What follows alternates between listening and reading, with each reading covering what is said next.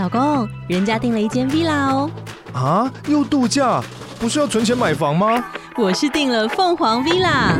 哇，竟然有千平花园，十五项休闲公社，回家就像度假哎！而且花园比房子还要大呢。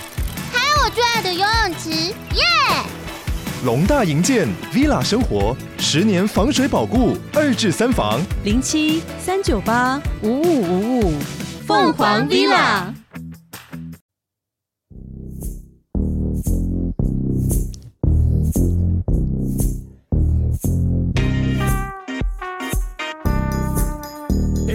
安，欢迎来到故弄玄虚，我是地小，我是 DK，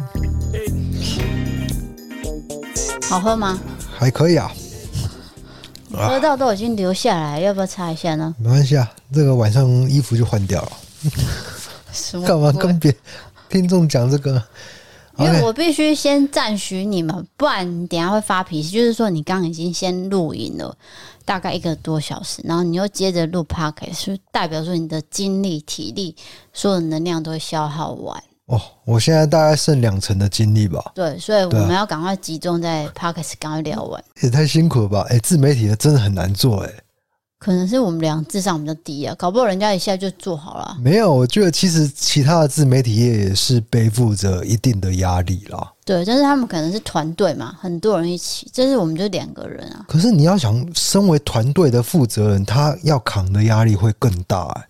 对对，虽然我们人力不足，可是我们没有扛扛团团队的压力。什么扛扛扛扛？你是说不用管理的意思啦？你那个“扛”跟“团”两个字合在一起，合成一个句子是发不出声音的。没有这个困扰。有，我刚刚我刚刚没办法。那是你。那你说扛一个团队的压力？扛一个团队的压力？没有，你中间有一个，那扛团队的压力是不是？扛团队的压力。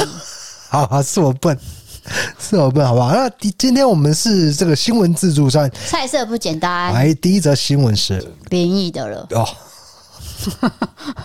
第一则就下猛药是不是？没有啦，其实这个新闻是灵异，但是其实不恐怖的。哦，这样啊，我觉得我们有点像龙兄虎弟，就是一个是张飞，然后一个是小哥这样。你可不可以不要讲可能九年级生不知道的东西？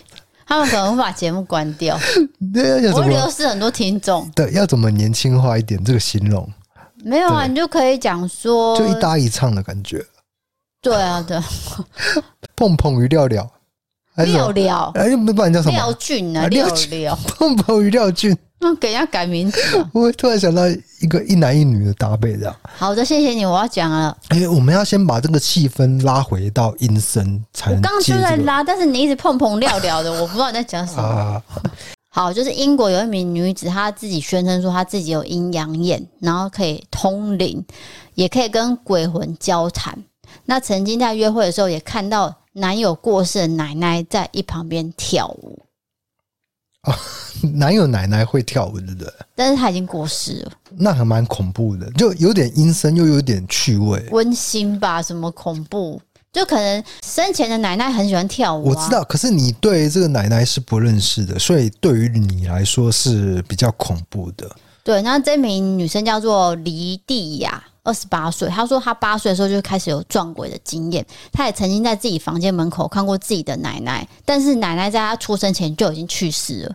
哦，这你听得懂意思吗？对，这蛮恐怖的。然后他曾经有一次呢，在睡前感觉到有一只手在抚摸他的脸，但是他对于撞鬼这件事情已经习惯了嘛，就没有去特别害怕怎么样。一直到十岁的时候，他才选择跟家人承认说：“对，我就是看到一些。”异度空间的东西，是他不止看得到，还感受得到，因为他说有有被摸脸庞嘛。对，对啊、后来惊人的是，他曾经因为受伤导致脑震荡，接着呢，他学会开始控制鬼魂，他开始觉得不堪其扰，因为觉得可以直接跟对方对话，要对方离开，就是说他已经有一些能力了，你知道吗？就是可以沟通的地步了啦。对，沟通控制已经超过了，然后一直到现在，他还是人会看到鬼魂。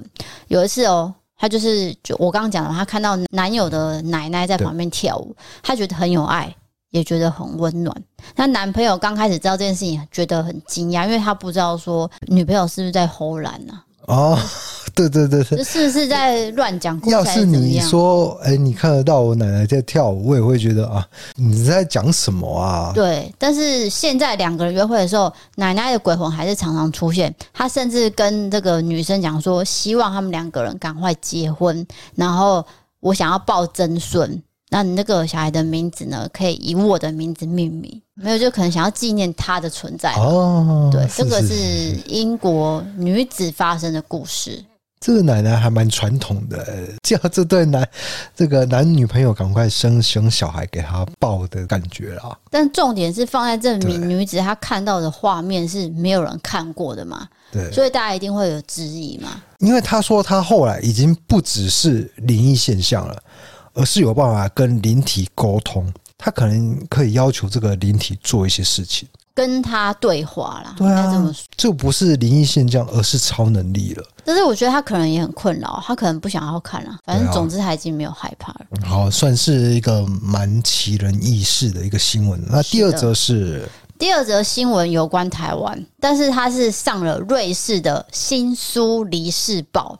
新宿黎世报，他在最近，因为圣诞节要到了嘛，他就介绍各国的圣诞大餐，写说台湾并没有典型的圣诞大餐，对啊，对的。但是在冬天的时候，大家都会喜欢吃姜母鸭，然后他就附上一些食材跟做法，上面就写一些呃，例如说切姜几片啊，豆腐乳啊，然后什么糖跟盐啊，酱油什么什么，就写了一些制造的过程，然后这个报道就被翻译成中文嘛。那网友见到这个食材内容之后，就想说，到底哪来抄来的食谱？因为它里面有写个豆瓣、糖跟蒜头，你知道这三个东西是什么吗？是蘸酱，不是做那个姜母鸭的食材。就他那个新闻的来源可能有一点争议了，就是他没有写清楚，然后就把那个当成食材写进去了，然后又报道成一个就是瑞士的新闻。哎，万一真的有瑞士人照做，那做出来可能就四不像哎。就可能对不对？变成不好吃的料理啊！对 对对，就蘸酱的东西，你把它混在姜母鸭里面。对，因为它是酱嘛，酱就会很咸啊。那你那个汤怎么喝呢？这差异很大啊。对，所以这个就被这个瑞士的报纸爆出来啊。这样对。那这边如果有瑞士的华人或是台湾人在听的话，麻烦你告诉一下你身边的瑞士朋友啊，这个不是这样子吃的哦，也不是这样煮的。好的，这个接下来这个新闻就比较严肃了。这也是我前两天在电视新闻啊有看到的，就是美国 FBI 有指出，有一名男子四十六岁，他是住在亚利桑那州，他有一个类似邪教的团体，然后他是一个很小型的一夫多妻团体的领袖，他至少有二十名妻子，然后他会处罚那种不把他当成先知的追随者。这很恐怖了。这个男子叫贝特曼，他声称说他跟妻子们发生性行为是上帝的旨意。那一夫多妻在亚利桑那州是属于非法的嘛？但是在二零二零年在犹他州已经除罪化了，所以这件事情也是很矛盾的。然后再来就是法律文件有显示，这名男子呢曾经试图娶自己的唯一女儿。但是这名女孩告诉母亲她的计划，后来这对母女就搬出去，就从法院取得那个防止她靠近的那种禁制令啊，因为这男子已经有点。骚扰了，有点变态了，应该这么说。对，这个超越人伦的一个理解了。对，美国就是直接称他叫做邪教教主，然后大概有五十名的追随者，以及超过二十名的妻子。他的老婆呢，多半都是未成年，大概都是十五岁以下，其中有一个人只有九岁。这个根本就是虐待儿童啦！现在都还在调查，因为才刚被发现而已，所以我们的资讯就是知道这边。哦，这样啊，因为我在 Netflix 有看过一个纪录片，那它是一个宗教，应该是摩门教吧？摩门教它好像是就是允许一夫多妻制，那一个男生当时候他就是呈现就是娶三个老婆，那他可能要游走在三个老婆之间，就成立了三个家庭，然后他们都是住在诶类似洞窟里面，就是在洞窟里面建造房子。嗯，比较杳无人烟的一个地方，那这个也也是属于就是宗教允许的范围内。但是你刚刚说到这个案例的话呢，因为它有点涉及人伦了，对，然后又再加上未成年，因为我们刚刚说到这个影片里面，它是没有到这种地步，对，就没有那么超过了，这个已经太超过了，所以。我想，美国政府把它称为邪教也是有道理的，因为它可能真的是超过法律的底线跟道德底线太多太多了啦。是已经超过没有错啊，超过了。所以这是 FBI 发布的新闻，就可能已经到犯罪的范围了啦。没错，没错。所以就是目前进度就只到这边。是的。好，最后一则新闻来到比较奇闻异事好了，就是说最近的认为日本的扭蛋机啊，扭蛋机不是通常都是一些昂啊嘛，公仔、小公仔。或者是一些，你还有抽过什么奇怪的扭蛋？你不要跟我说寿司哦。没有，有一些扭蛋是比较有趣味性的，就是比如说那个长下巴系列，你知道吗？长下巴动物那是什么？就是下巴很长。厚道动物。对，厚道动物系列，我觉得那个很可爱。你是不是特别喜欢厚道？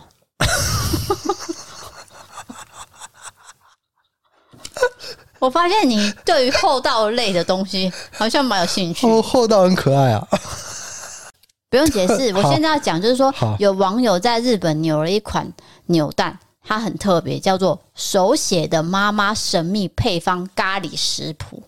哦，这顾名思义就是说日本妈妈们的私房咖喱秘方，然后这全部都是亲笔手写的，让那些人抽到那个扭蛋都会想说，呃，我以为是就是那种电脑打的字嘛，没有，是一个字一个字妈妈写上去的，对，而且都是私人的。自己的食谱哦，对，真的照做可以做出咖喱食谱，不会像姜母鸭这样，对，乱乱写这样。对啊，这个扭蛋扭一次是日币两百块，大概是台币五十元嘛。然后全部的食谱有六种，那有一种就叫做木村家的，不管什么都切丝咖喱。就是有这种很可爱的名字，哦、或是佐藤家的暖心咖喱。哦，我懂了，因为每个家庭的咖喱的配方是不一样的。那它就是有六种，哦、那就让大家去抽。哦、那你也可以回家自己煮，这就是日本的网友的创意啦。哎、欸，我会想让你有看看的，因为你看到那个手写，你就会觉得很有温度嘛，是一种妈妈的温度，对啊，母爱。对家庭的味道啦，对对对对，家庭对，温暖的感觉，就会有一种啊，妈妈正在煮一锅热腾腾的咖喱，然后等我们回家，然后我们下课回家，哇，就吃一碗咖喱饭。对，这个就是日本最近的新牛蛋。是的，好的，那今天新闻自助餐就到这边，接下来进行到我们的伯利开杠的时间。我是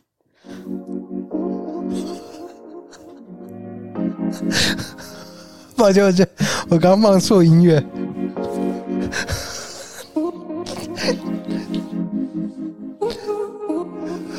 你不要那么傻眼嘛！那个按钮就在旁边了，按错是很正常的。到底要吵阿善是多久啊？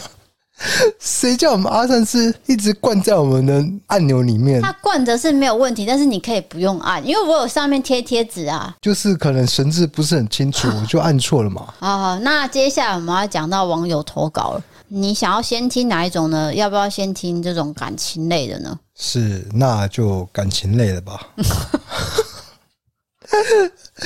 来来来，感情好，这个是来自台南的 Jim，他写说：“我本身白天在家里开的公司上班，晚上是一名音乐工作者，就是驻唱啊，然后音乐教学等等。”有才华呢。对，那听完 Amber 分享的故事之后，我也想要分享自己的一些经历。我除了莫名多次成为第三者之外，我还有隔着海峡两岸的异地恋，还有陪伴忧郁症的伴侣，甚至遇过对方假装过世而分开的那种感情经历，那都是很多很多不同的故事。那我这次要分享的是二零一九年左右，当时我遇到转职待业的低潮期，总觉得诸事不顺。那因为前一段感情的影响，导致我也好一阵子不敢去谈感情，因此朋友就建议我说要要去下载交友软体，去转换心情。然后一方面也可以认识新的异性朋友。就在那时候，我认识了我前任女友。从一开始礼貌性的正常寒暄，到后来呢谈天说地聊心事，然后进展到暧昧阶段。到这个时候，我们都还是网友身份，还没有见过面。后来确立关系是有一次我有个活动演出，我有询问他，你要不要来看我表演？当时他跟我说他没有办法到场。加上他是台中人，活动是在台南举行的，我就想说，毕竟这么远，没有参加也没有关系。后来就在我准备上台的前半个小时，人群当中就有个人把我叫住。当我回头看的时候，我发现竟然是他。他出现在活动现场，原来是他要给我一个惊喜，所以他才骗我说他没有要到这边。后来我们就在一起了。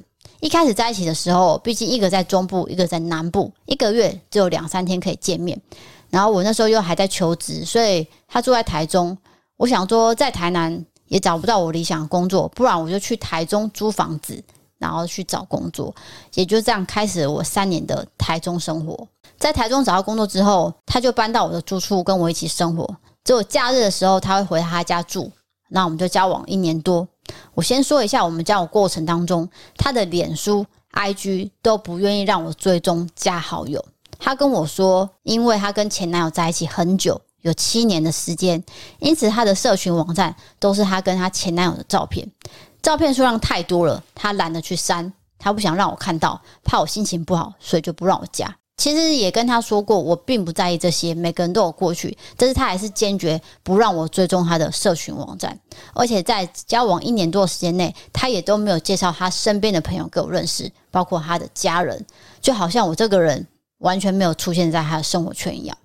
每次问到的答复都是说他家人管他很严，怕他们家人知道之后就没法在一起了，等等一堆理由，然后再追问下去，我们就会吵架，所以后来我真的都没有再多说什么了。疑惑的地方当然不止这一个，他只要一回家住，他的电话讯息基本上都不会回的。他一样还是跟我说，哦，他家人在家的时候不适合跟我讲电话，所以怎样怎样讲，反正就是有很多理由，然后就很多天都没有办法打电话。后来偶然的机会，我就滑到他所谓的前男友的脸书，发现他上面的感情状态是稳定交往中，而且对象正是我的前女友。当时我真的没有马上问我前女友。我选择假装没有看到。后来某天，前女友就跟我说，她要跟家人出游几天。一如往常，她出游的时候还是没有跟我有任何的联络。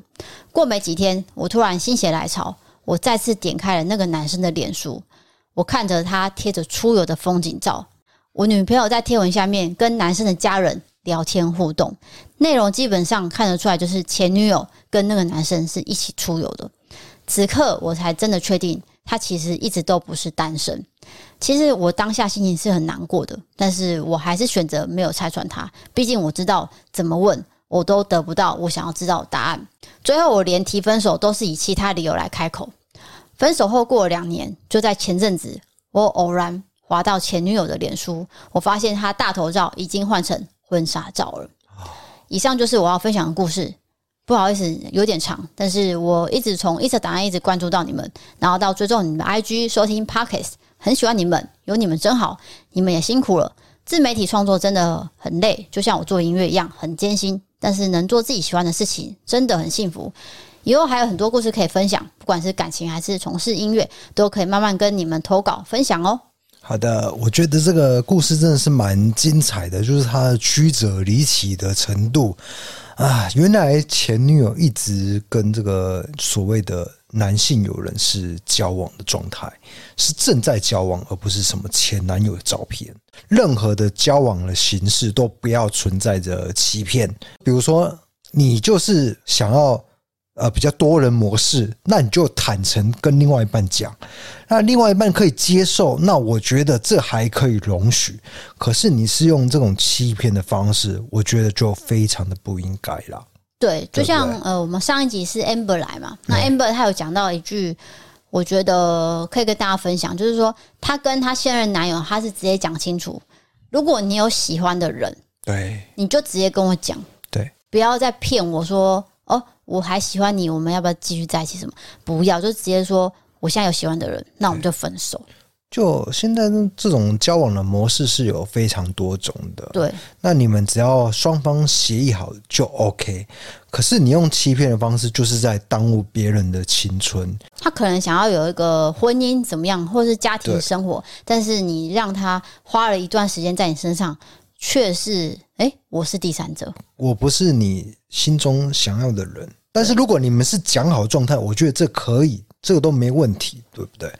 比如说，我们今天这个投稿者可能是一个音乐人，他可能二十几岁、三十几岁，他们刚没有写年龄嘛，嗯，但他也许花了一些时间在这位女生的身上，对，然后最后这个女生结婚了嘛，对，我就觉得哇，我失去了一些时间跟投入的精力是消失不见的。在这边看来，这些人的操作模式都一样啊，就是去另外一边的环境的时候。绝对不会回讯息哦，对，我们念超多的讯息都一样啊，对，都是一个一套模式呢。对，然后就会说是家人还是怎样怎样的关系，所以绝对不行，什么就是有一种绝对。哎，真的啦，如果你真的要搞这种把戏的话，你不如就坦白。如果对方有办法接受，那你就不是欺骗对方了嘛，对不对？那一定是他也知道。我就是正在做劈腿的动作，所以他当然不会讲嘛。对，那你看，你让这个男生发现，这个男生他也是人很好啊，他并没有跟他说，其实我知道了，所以我跟你分手没有。对，他没有揭穿他。反正你就不要骗另外一半就对了。对啊，那你看这个女生到最后，她也没有承认她有原本的男朋友，就是所谓的正宫。我比较生气的地方就是在这边，他没有承认哦。对，就是说他用欺骗的方式。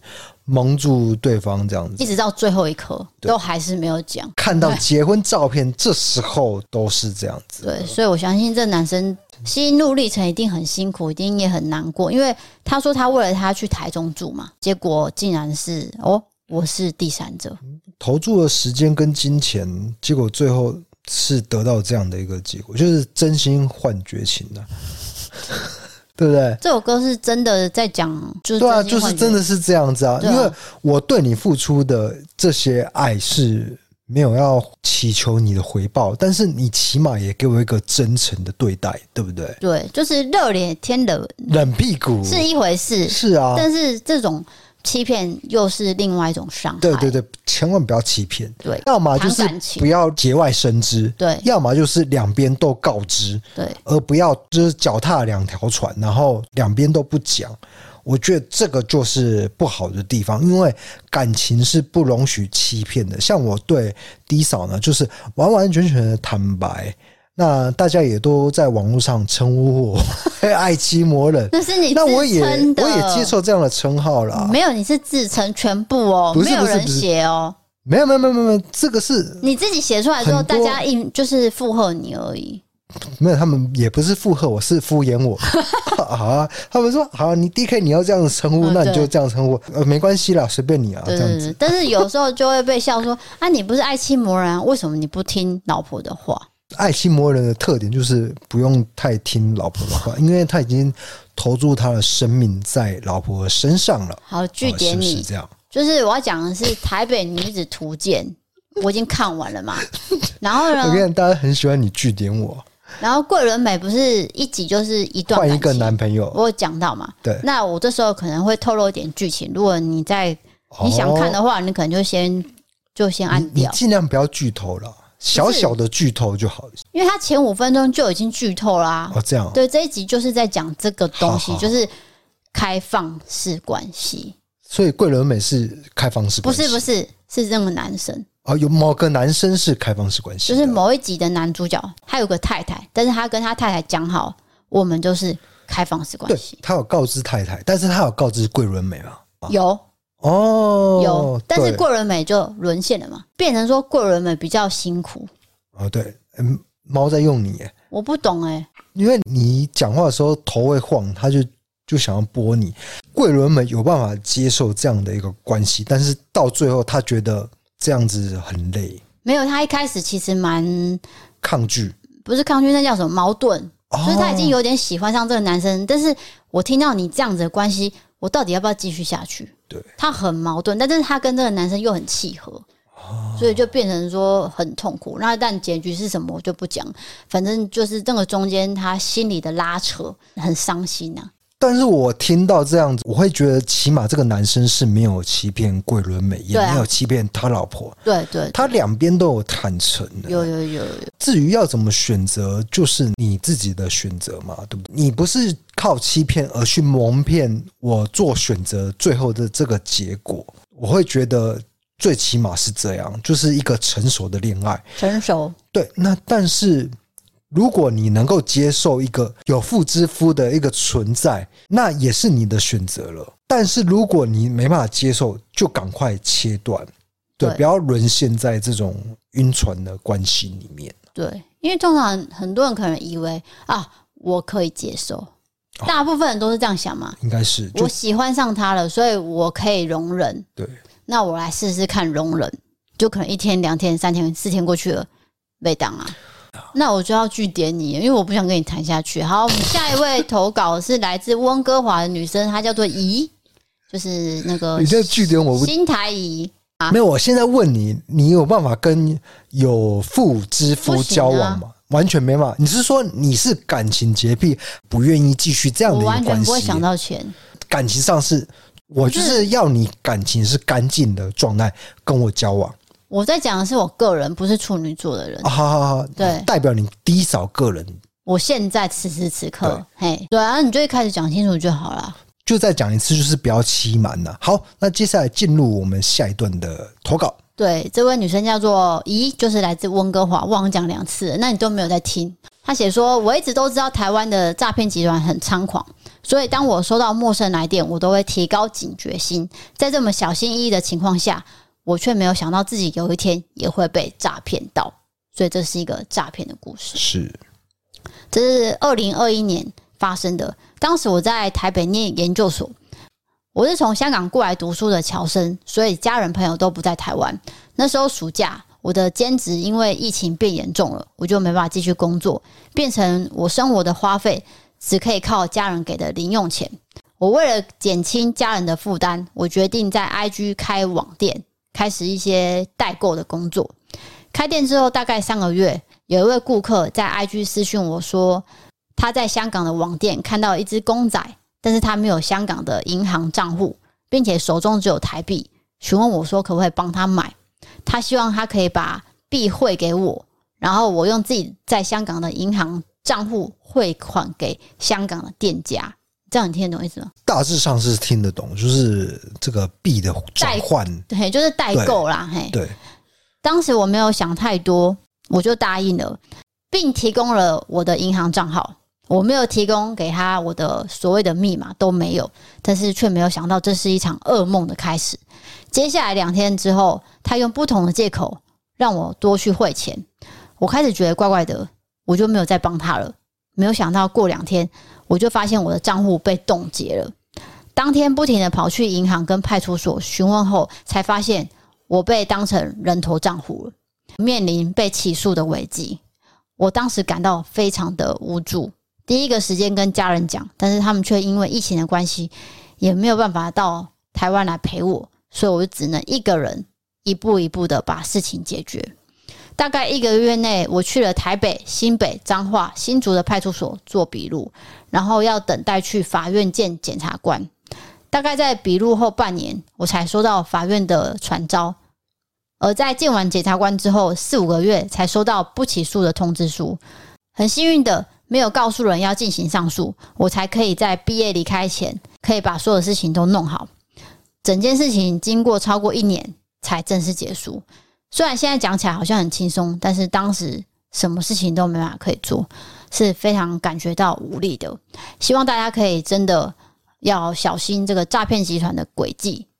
所以他只是提供一个账号，就弄得那个满城风雨这样哦。对，因为现在的诈骗集团好像已经进化到，你只要提供他账户号码，他就可以直接侵入你的账户了。不是，他刚好像不是侵入账户，他是利用这个账号做人头，对，做一些不该做的事情，所以他的账户才被冻结。这样，他是一个侨生，一个人在台湾，对，然后又被骗钱，我相信他心里应该很煎熬啦。我觉得这种被检察官传唤的一个过程哦，是要面对司法嘛？那你其实你也没有做任何的坏事情，对啊。那这样子是度日如年呐，因为你可能要开庭啊，可能要呃检察官要找你去问话还是什么的，你到底是不是故意去提供账号给诈骗集团呢？对，然后再来是他们也是利用人心嘛，就是你现在可能有点脆弱，因为疫情关系。不是脆弱，他编造的这个方式是非常合理的。就是说，说对啊，代购嘛，我觉得很合理啊，我也会提供啊，对，因为我提供的不是密码，对对对而是一个账户而已。对想不到这样也会出事，对啊，你你想不到吧？嗯。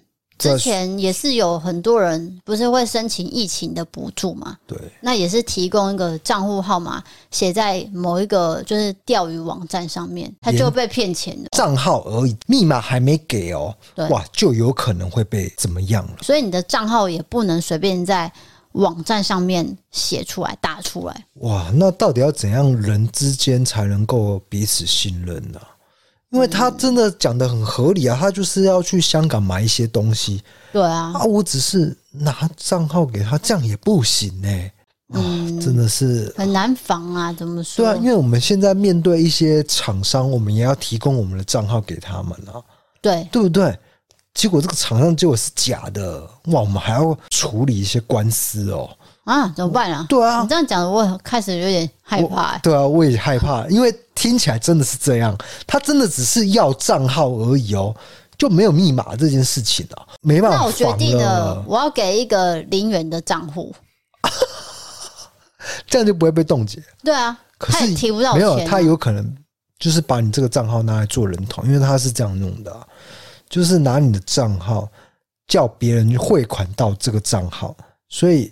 呃，政府才会去冻结这个账号，啊，你懂吗？所以就算是零元，它还是你的名字啊。但是我可以减少被乱转账的可能性嘛？因为我钱就是没有了，不是吗？对，没有，但是别人可以转账到转账到你的户头，你就算是增加了，对对对对对对他那个诈骗居然是利用这个乔生的账号哦，这怎么防啊？我跟你讲，这个没办法防，这已经不是说利用人性的贪。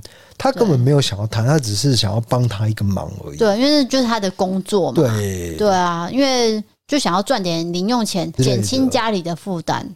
他也没有做错事情。哇，这真的是我真的奉劝这些诈骗集团不要再动这些歪脑筋，好不好？不如脚踏实地，不要做一些犯法事情啦。对，就是一步一脚印，好不好？这样子骗一个人没有比较开心，啊，可是我们这边呼吁是没有用的，因为那些人不不会听我们节目。现在诈骗集团正在听，那他们也听了，也不会觉得怎么样，继续继续骗。对啊，继续骗哦。对，哎，不要这样子啦！如果你正在听我们节目，不要再这样子做了，因为大家都辛苦人。好不好？啊、现在钱难赚。对啊，而且被检察官传唤，就觉得自己好像做错了什么事情一样的。对，好像犯了什么滔天大罪，根本就不是，是你的问题哎。对，我觉得去法院这件事情，心情已经很糟了。对，然后你又被叫了很多次，然后前前后后又超过一年。对，你知道那心情有多糟吗？因为司法是要长时间的嘛。对，然后因为我以前。就是应该大概十年前左右，反正就是我爸跟一个公司上的利益啦。哎，对了，那个实在太复杂，复杂到我这个人讲不出细节。反正总之呢，那个对方就是告我爸妈啦。对，然后就很多条罪哦，那个罪我都没有看过的，但是大概都是一些什么诈欺类的之类的。对，但是我爸妈并没有诈欺嘛。对，所以你就要请那个律师，呃，律师。对，那律师就很贵嘛，一次就是要多少钱？打一次就是一笔钱，然后你又要北上，对，因为他是在台北的法院，然后你每一次就要坐高铁上去，然后打一天，然后再下来回家，这样每次这样来来回回，真的是，哎，真的有一年哦。就算最后是没有罪的，没有罪，可是还是花了很大一笔的这个诉讼的钱，就是心力交瘁。对啊，心力交瘁，因为那个对方有点蛮凶的啊，嗯，就是看到我爸就好像。看到仇人要打他，然后我爸最后还请了就是类似保镖的人，这样在旁边保护他。那你知道保镖也很贵，封底锁没有那么大只啊，但是就是保镖，保镖一个小时就是多少钱这样去计算。对，那你就要算说，我请他几个小时，几个小时这样，所以加上律师费，加上。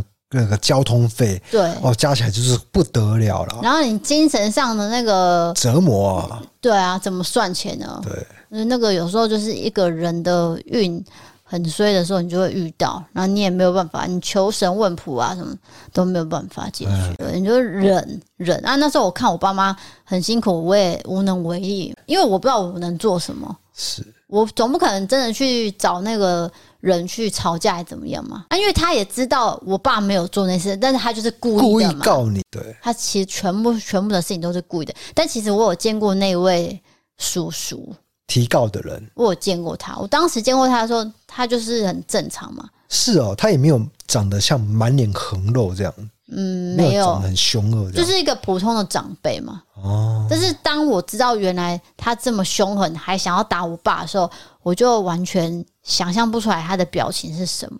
可是如果他真的打你爸的话，变成你爸有有一个着力点可以反告他。可是问题是你爸有没有承受？因为他如果打的很重了。对不对？对啊，那个是没办法的啊，不行不行，没办法预测这件件事情，对啊，对啊，所以那时候才会请保镖啊。对对对对对。嗯，好的，那接下来还要讲到下一则投稿了。这个投稿呢，算是有点有趣啊。这位朋友叫阿纯，他写说：“DKT 嫂，你们好，我听到五十三集在讲红包事件，我就想到我去参加闺蜜婚礼的事情。因为我跟闺蜜很好，她很信任我，就请我去帮忙收礼金。”那这件事情就发生在收礼金上。有一位亲友是男方的高中同学，他可能觉得很幽默吧。但是我拿到红包袋的时候，我真的差点抓狂，因为我觉得太没礼貌了。袋子里面竟然是零钱，我觉得很傻眼。我内心想说啊，零钱打开来竟然是一六八零。我在猜他可能想说是一路发吧。可是拜托，不是说金额大小的问题，而是谁会包？红包是零钱呢，虽然都是钱，但是这是一个礼貌的问题，所以不懂的人，请问一下别人包红包的礼节。比如说，我们要参加某些场合的时候，这个场合要包多少钱，我们都会先 Google 吧，就 Google 说这个交情到哪里，他都会写出。你可以问朋友啊，问爸妈啊，对不对？随便问都有啊。就起码如果没有人问的话，像我啦，对啊，就是在一个人际关系的孤岛上。我会 Google 的话，那这些答案都会出来，不太可能会包零钱了。但是这个人应该不是 Google 的问题，他真的觉得只是好玩、好笑。嘿，但是、就是我送你一个，这个谐音还有凑到一六八这样子。对，他是应该是对啊，故意包一六八，但是红包真的不能包零钱。就我会觉得他没有到很恶意，对的要诅咒，因为他包了一六八这个数字，对对对对，没有错。但是他不知道这个规矩，就只是这样子。这个礼数，我觉得对他应该要网络上就会找得到答案的啦。没错，没错。所以这个是阿纯遇到的事情。是的，今天的好物推荐是放在哪里呢？现在啊，现在好。那今天的好物推荐呢，就是第一扫关心你的秋冬皮肤状况如何呢？如果你没有好好保养，你可能就会像 DK 先生这样子，皮肤就毁了。我们这次呢是选的是舒心的自然成分的保养品，所以你现在把我当成负面教材是吗？对，OK。那它是二零零七年创立在澳洲的，所以它的成分呢就是坚决跟一些刺激的成分还有人工添加物说不，所以它全部东西都是比较天然的。Australia。那这一次我呢，就是直接拍桌。好，直接要到一个亲民的价格，是五七折的组合。哎，五七很多哎。这个商品呢，并不是一个新牌子嘛，它其实在宝差就买得到，但是你宝差只能买单罐啊，单罐没有比较便宜，对不对？那你如果你今天真的是哦，皮肤很容易敏感，你想要先试用，那你也可以先去宝差买。哦，可以这样，对，就买单罐，你觉得自己是 OK，然后你再来我们这边买，用五七折去买。对，呃，我有三个组合哦，是直接让你省五百七十元。哎，五百七，这个对小资族来说是非常重大的一个钱啊。我最推的就是超级滤净化滋养泥膜，那其实就是帮你把你的毛孔脏污吸收。然后去除老废角质，它可以说是约会前的必备神器。就你平常没在保养没关系，赶快敷这一罐，立刻让你的脸焕然一新。对，就是你那些脏物全部帮你一起用掉，就是彻底的清洁，让你的皮肤容光焕发。容光，对。我刚刚是咬字不清楚啊。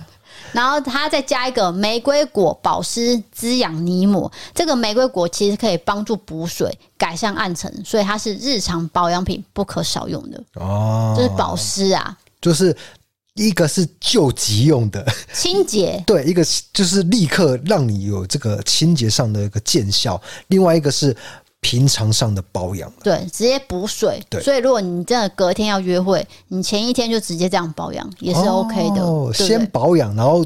那个约会前一个小时再敷，这样子，对 对对，都可以这样。对，那第二个是控油平衡泥膜组，它其实简单来说就是，如果你的皮肤是比较容易出油的话，它可以吸收杂质，然后修复油性的肌肤，让你达到比较平衡的状态。其实我的皮肤不算是油性的皮肤，就是算比较干性的。你是中性啊？是吗？嗯，我觉得比较偏干的，因为我这边都会，比如说冬天的时候都会聊聊啊。但是我还是容易长痘痘，你知道为什么吗？因为你都会用衣服擦脸。我还是跟各位讲，不要再拿衣服擦脸了。才不是这样子，才不是。你不是全明星运动会那些人呢？那些人流汗，怎么会举全明星运动会的例子呢？因为他们不是打篮球流汗吗？对，你知道吗？我以前包括大学在打篮球，我真的是用衣服擦脸呢。这个我可以理解，对，因为你现在满头大汗嘛。因为你选手手上没有毛巾，对对对对，我可以理解。但是你在家里有什么好用衣服擦脸呢？啊，就那个时候养成的，没有，这不是主要原因。怎样？是我的猫会舔我，那怎么办呢？用卫生纸擦？没有，因为它都会叫我起床，叫我去喂饭，然后它就会一直亲我，一直舔我，叫我起床。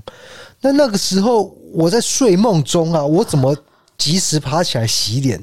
没有办法，所以他的口水就会在我脸上长留一个小时，就很毒了。因为他的嘴巴，对，你知道猫它就会舔自己的一些对地方，包括比较私密的地方，它都会舔。那有对它的嘴巴的细菌应该是比较多的，那它就直接亲到我脸上，而且不是亲而已，是狂舔。那所以当然我脸就会长一些痘痘嘛。所以请你使用我刚刚讲的超级滤净化滋养泥膜，它就是约会前的必备神器。哦，你说你醒来以后就立刻用？对，就是可以帮你清洁。那我刚刚讲的那个是去除油脂，就是你比较油脂性肌肤的话，你才要敷的。是的。好，再来第三个是温和净化泥膜组，它就是敏感肌使用的，它可以同时温和呵护、舒适水润。敷完泥膜，大家不要忘记做一些保湿吗？对，就是敷完泥膜洗掉嘛，因为泥膜会干掉，敷十五分钟之后它就干掉，干掉你就要赶快去洗掉，不可以让它硬掉再去洗，那时候就来不及。哦，所以这是泥膜的一个特性。对，因为泥膜比较快干。哇，这个直男学到一课。然后洗掉之后，你要继续保湿，所以 Skin 还有保湿喷雾，它是这个是算是经典的明星商品，年销四十万瓶，就是有一些明星也在使用。就是它一组这样子，让你呃一气呵成了。对，那它是不含酒精的，所以它是温和的补水。那例如说，你今天夏天在外面日晒后燥热，你就可以喷一下；或者在室内有点干燥，你也可以喷一下。是个很方便的保养品啊！哎、欸，你算是敏感肌肤吗？就是会过敏的那种？我是混合性。什么叫混合性？就是我每个皮肤的部位有不同的状况。哦，像猎人一样特质系的这个猎人是什么？没有，你听不懂啊！抱歉，抱歉，就是都有都有一点。呃，就用我可以建议大家，例如说你们的状况如果跟我一样的话，你可以分区保养。例如说，我现在 T 字部位比较出油，那我就敷控油平衡泥膜。啊，我听得懂，我我 T 字部位真的很油，对，但是我的两颊很干。那这时候就是敷玫瑰果泥膜，哦，就是在两颊，在你的部位去下各个部位的猛药，这样。对，那再来，如果你今天脸部比较敏感，那你就是敷敏感肌净化泥膜。哦，还有这招分部位啦，你就可以这一次敷泥膜的时候，一次敷到不同的功能哦。对，这个一下就可以完成了，这小事一件，大家应该不会觉得麻烦吧？哎，不是，你如果不教我们，我们真的不了解。我们是谁啊？就是像我这样不知道要怎么下手保养，因为其实你年纪有一定的程度了嘛。And then。可是你看起来像小朋友的肌肤，这个是怎么做到的？你一定有下足一番苦心。你知道我每次只要讲好物推荐是保养品的时候，你的话都一样哎、欸，你没有别的对话哎、欸。可是我很惊讶，因为你的肤质状况比我好，甚至比你姐好住嘛。是有看过我姐你呢，都已经过两年了，两次了啦。你姐来台湾两次了啦，两次。嗯，第一次他一个人来，第二次他带全家来，包含他的那个小女儿啊。啊，你有来，你都有看到，有两次都有。第一次他还请我们吃饭呢，所以你还记得他的肌肤？屁呀！我记得啊，谁会记得老婆姐姐、啊我？我跟你讲，好，我我是没有那么印象那么深刻，但是我现在就是录节目当下，我看得到你的肌肤，我是看到白里透红的，因为你我也曾经说过，你的皮肤是可以透到连血管都透得出来，像吸血鬼那样。Vampire 没有，因为我的皮肤比较薄一点，我脸皮很薄。哎、欸，对，这跟你个性一样、欸，哎。你很怕，你很怕丢脸这件事情。头发也是啊，我是细软发的。哦，其实好像有些人是真的有关系。再来是我的耳朵很软，有些人是硬壳嘛。对对对，对啊，你的耳朵硬不硬？其实好像真的是有关系哦。所以你的面容可以真的反映出你的性格，哎，就像你耳朵真的很硬啊。哎，我耳朵超硬，你的耳壳很像乌龟壳。哎，真的，上一次我要打一个钉子到那个墙里面，我直接用耳朵敲。不要乱讲了，等下真的有人学。耳朵敲，真的有人学怎么办？是说耳壳的那个软硬度，大家可以去摸。的就是我听不进去别人的建议，对这件事情很固执啊。金牛座啦，又在金牛钻牛角尖，所以我耳朵真的很硬，是没错。好，谢谢你，我要再把 Skin 讲完。还没讲完。OK，Skin 为了这个泥膜，它有特制一个专用刷。就是可以让你不沾手，直接敷在脸上，用量是很拿捏得宜的哦。就是你手不会隔到一堆，还要去洗手什么的，用那个工具来抹在你脸上，然后那个这个量是刚好可以恰当的好处，这样。它其实有点像水彩笔哦。我说真的，哎，那还蛮好玩的，就是软毛的。我有学过学水彩，我知道，高中的时候，对，我画的蛮烂的。哎，水彩颜料很贵。你知道吗？我不知道现在有没有降价，但是那时候我们在学这个传统美术的时候，都要到话剧店，对，话剧店啊，买一些水彩啦，然后一张纸就是二十块，是有够贵的耶，对啊，那谢谢我爸妈愿意投资在我身上，虽然我最后没有拿出像样的成绩，但是他们还是投资了，你知道吗？好的，谢谢我书 game 还是还没讲完。那再来是它的束发带呢，戴起来不会邋遢，就是有点可爱的兔子感，因为它是有那个钢丝的，就是让你绑起来不会太紧，然后又可以。固定就是，所以你早上清洁、晚上洗脸都可以用哦。这样，如果大家想要看影像的话，可以到我们 IG。对，我直接绑那个束发带，然后就敷这些泥膜在上面。那现在全站购买满一千三，输入优惠码 DI 一三零零，就是 DI 一千三的意思，就可以送 Skin 的经典保湿乳液五十 ml，还有它的脸部角质调理五十 ml。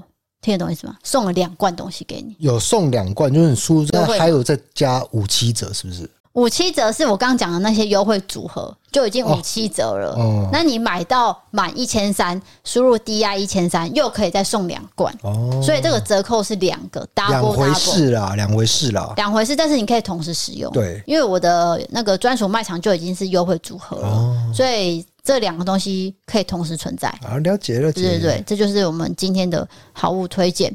人客来做这个单元呢，今年度已经完成了，最后一集就是 Amber。这嗯，今年听不到任何一组，就其他的这样子。什么东西？就是其他的客人就要明年才能。对啊，因为下个月就是明年啊。你在讲什么啊？没有，因为做自媒体不太知道时间的流逝，你知道？我说的是二零二二年的人客来做单元。这个来宾都来晚了，然后最后一个就是 Amber 啊，这样子。OK，那 Amber 其实那天虽然没有讲任何灵异故事，但是因为他讲了很多他的感情的路，没有想到有很多女生，因为他感情路本身就是灵异故事。就有一些很曲折离奇的地方啊，就是遇到渣渣鬼嘛，对，渣渣鬼嘛，所以他讲出来，还有所以有一些人有一些共鸣，因为例如说他可能感情路没有那么顺啊什么的，所以他的反馈还蛮多的。对，然后再来是他有提供五名的这个额度，可以让大家去使用，因为他会文法，还有美甲，所以住在北部的朋友可以利用这个好康机会。跟 Amber 见个面。是的，她也算是个美女，然后又是不停疯狂为你疯狂的成员。谢霆锋的这个 fan 这样子啊？对，Amber 是一个很善良的女生，就是说，为什么我会跟她聊天？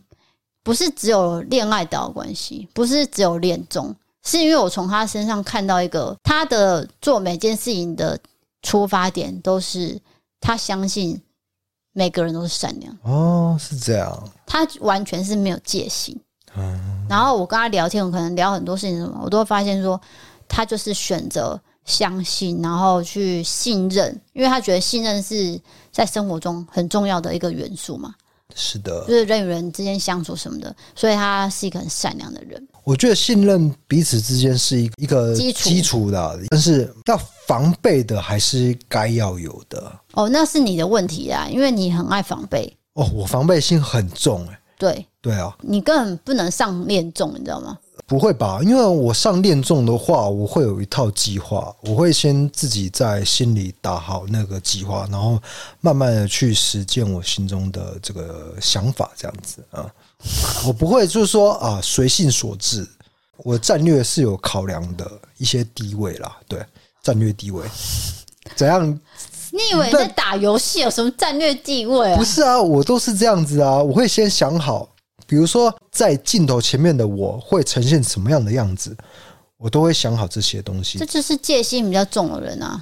等等一下，那你讲的好像你没有戒心一样。你今天上恋综，你也会打一套战法吧？嗯、不可能这样子啊！这个人是很帅，我认识。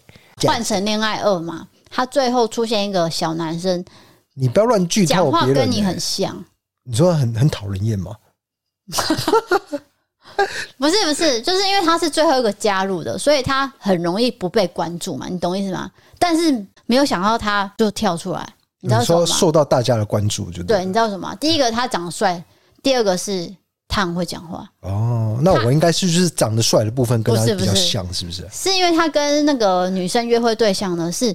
一直看着她，嗯哼，然后一直称赞她很漂亮。哦，这个就是我的招数嘛？哎、欸，我真的是这样，没错，就是一直看着她，然后说你，我觉得你好漂亮。对，他说你笑起来真的很漂亮，你眼睛怎么水汪汪？我感觉全世界只有你的存在。对，他类似这种。哦，对对对对对。那我就笑了，你知道吗？我想说，因为他是迪迪，我老公就是这样哦。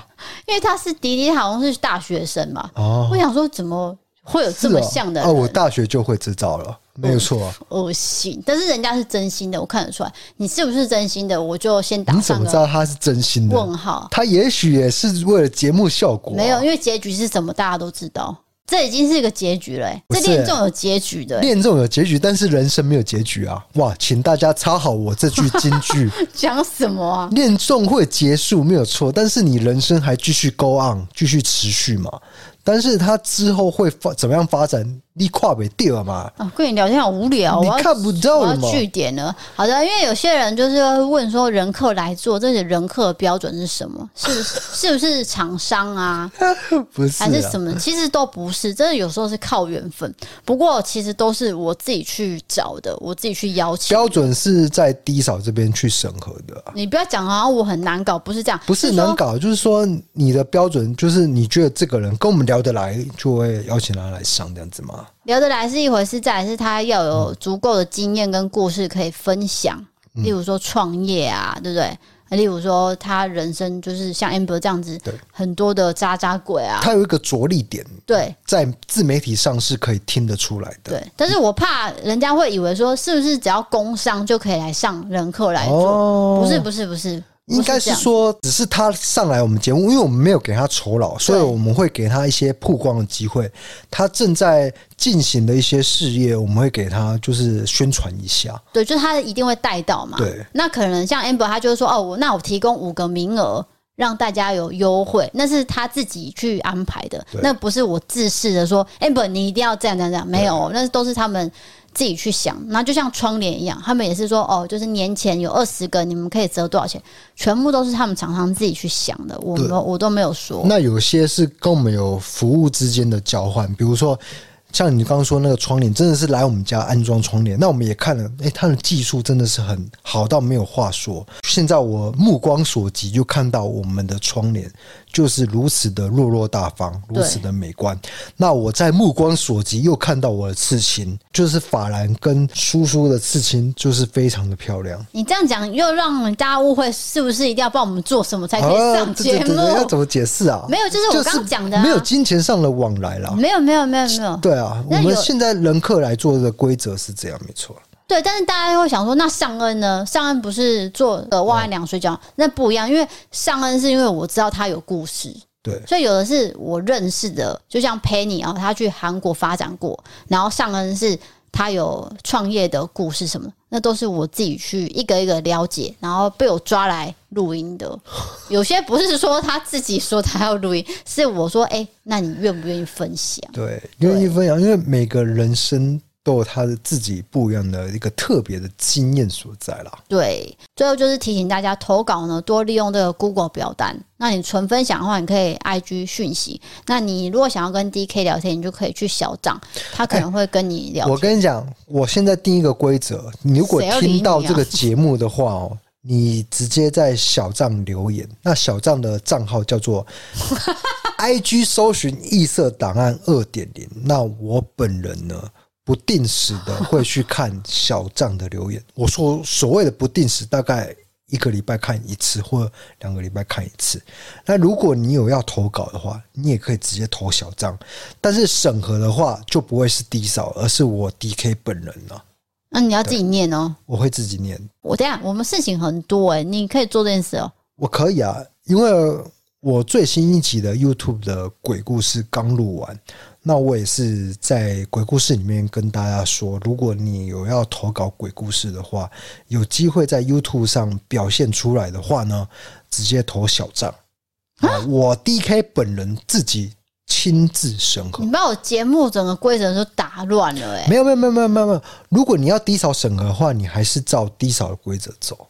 因为 Pocket 主要还是我在用，所以请你们用 Google 去投稿。对对对。那如果纯分享，就是 IG 私讯，大帐小帐都可以私讯。纯分享的话，我讲的是这个哦。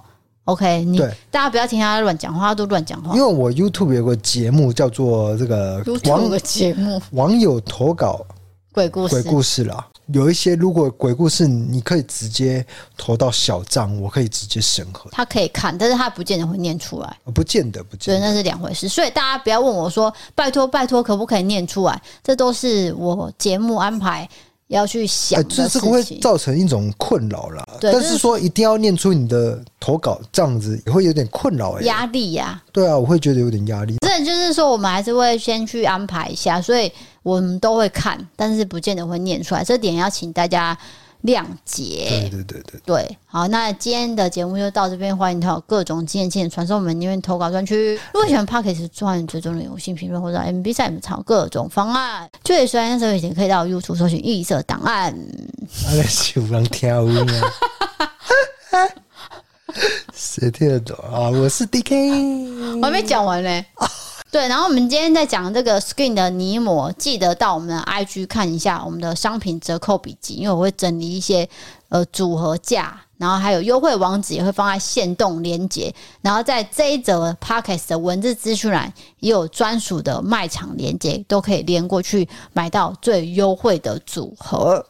对。因为这个东西不是什么阿萨布鲁的啦，它是在这个宝叉买得到的东西啦，好不好？对，那就是给你一个优惠价格。那我是 DK，我是 D 扫，我们下次见，拜拜。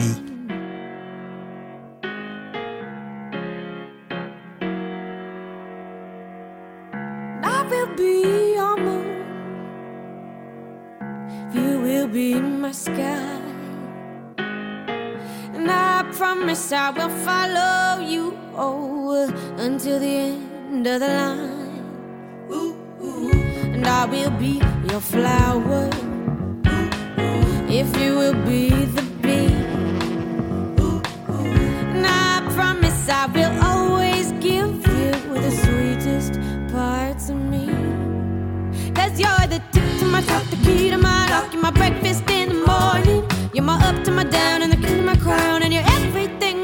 you got that sweet.